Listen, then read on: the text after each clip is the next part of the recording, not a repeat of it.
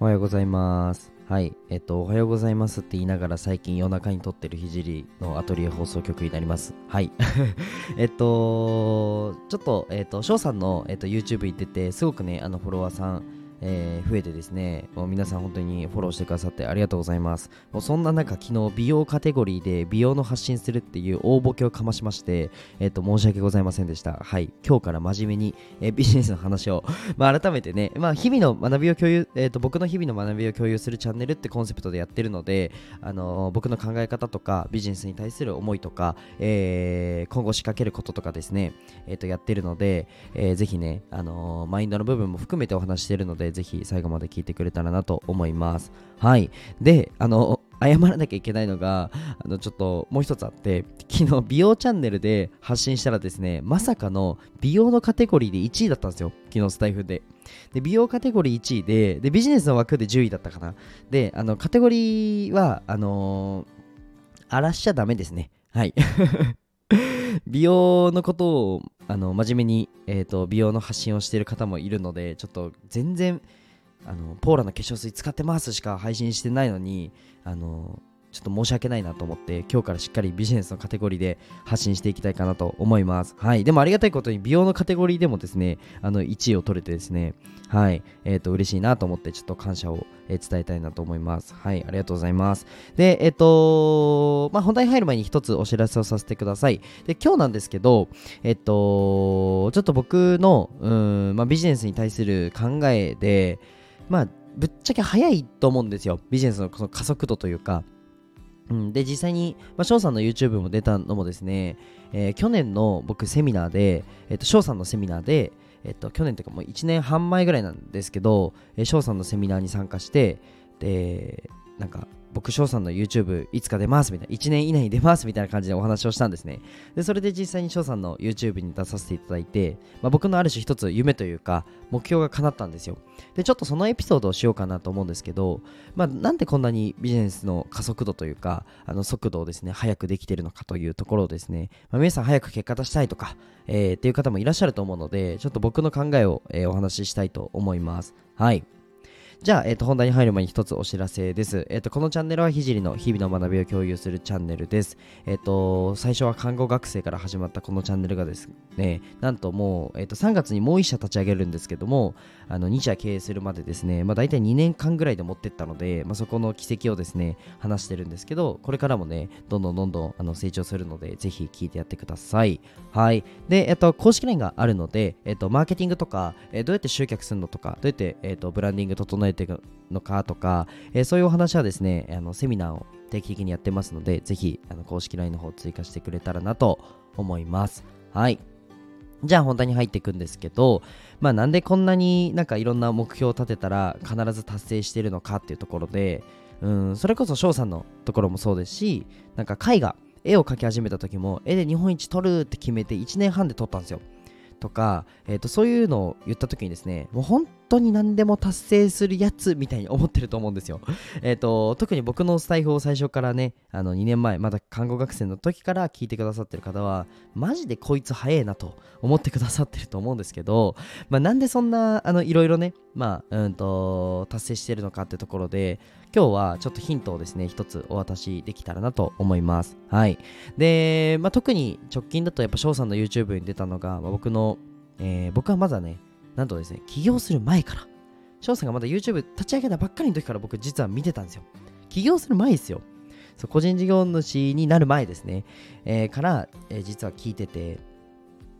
なんなら看護師になる前からかな？看護学生の時か。から、えー、と聞いてます。聞いてるじゃない、見てます。見てました。で、まあ、実際にあビジネスってこういう風に組み立てるんだっていうのを実際勉強して、それをもう愚直に行動して、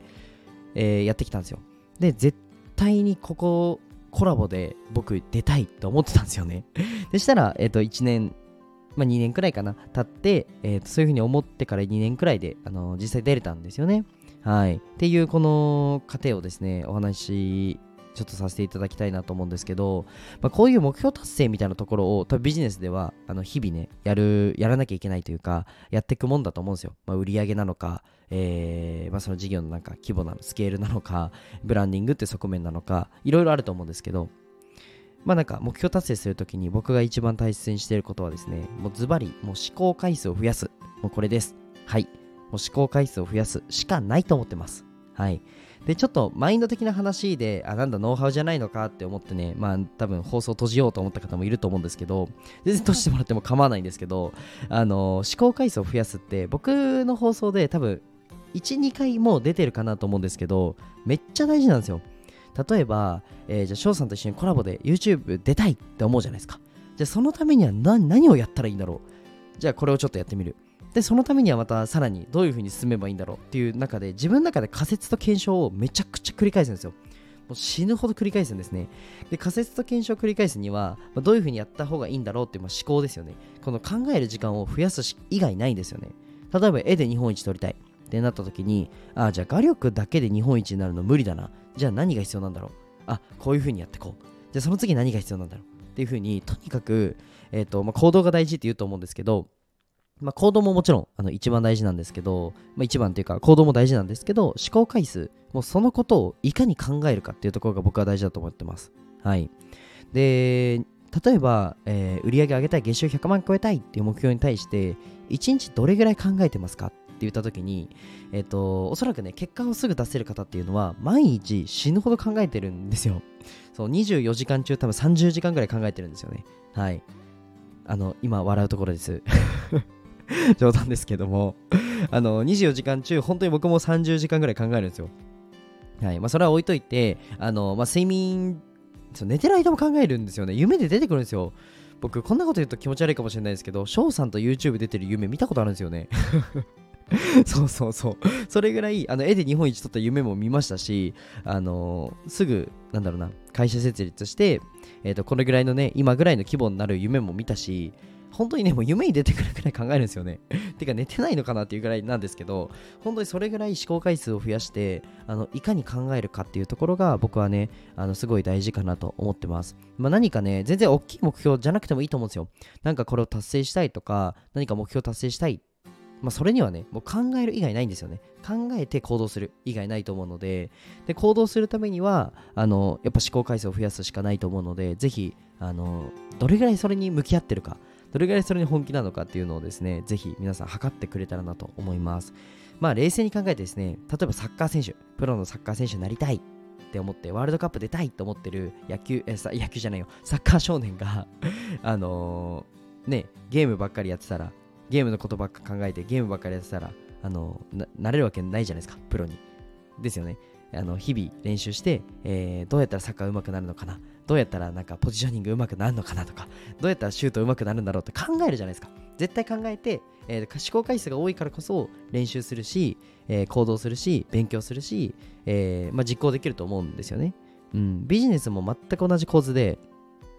こういうふうに結果出したいと思ったら、そのために何が必要なんだろうって考えますよね。で、実行しますよね。もう本当この繰り返しでしかないので、あのぜひあの結果出したい、売り上げ上げたいとか、えー、思う方はですね、もう思考回数を圧倒的に増やしてください。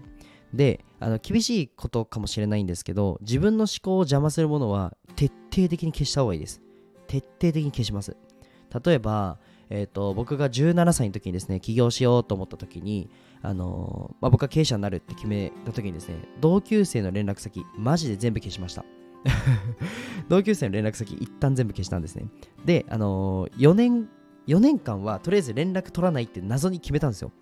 そう。なのでやっぱり今じゃあ僕の代で言うとまだ大学卒業して社会人1年目の方があの同級生は多いのでえー、ってなった時に別に僕がすごいとかそういうことを伝えたいわけじゃないんですけどやっぱり圧倒的なその差はできてるんですよ。これってあの僕がそのじゃあ同級生と飲みに行くとか、えー、となんか遊ぶとかそういうのを一切切り捨てて僕がビジネスに向き合う時間とか思考回数を増やしたんですよね。やっぱここがものすごく大事だなと思っててで実際に僕のあのクライアント様にも、えーと、実際にコンサルとかさせていただく中で、まあ、1日24時間どれぐらいどれどういうふうに時間管理をして、まあ、そこまで聞いてですね、まあ、実際に、えっ、ー、とまあ、思考回数を増やすように、まあ、行動がなかなか難しいよって方は、そうやって試行回数を増やすように、まあ、やったりするんですよ。もうそれでしか上がれないので、なので、そういった部分をですね、ぜひ、あのー、それで実際結果出してる方も多いので、まあ、ぜひ試行回数を増やす時間、てかスケジュールを、えー、組むっていうところをぜひやってみてくれたらなと思います。はい。お今日10今日は今日こそ10分で抑えようと思ったら今ちょうど10分ですねってことはこの後の えっ、と最後に一つお知らせが入りますって言ったら10分オーバーしちゃいますねはいでも僕大体なんかこれのテーマについてなんか10分話そうと思ったら10分ぴったしで大体いけるんですよはい。っていう能力をスタイフで手に入れました。はい。じゃあ、えっ、ー、と、最後に一つお知らせがあります。まあ、ぜひですね、今日、あの、勉強になったよとか、あの、私もちょっと思考回数増やしてみようとか、えー、これ意識するだけでいいんですよ、まずは。意識するだけでもいいので、ぜひ、あのー、勉強になりましたと、えー、勉強になりましたとか、勉強になったよってコメントくれたらなと思います。はい、皆さんがぜひ一日で一番考えてることとか、シェアしてくれたら嬉しいなと思います。あとは、えっ、と、冒頭にも言ったんですけど、公式 LINE がありますので、ぜひ公式 LINE 飛んでもらって、あのセミナーとか案内が来ますので、え友達追加してもらって待ってくれたらなと思います。はい。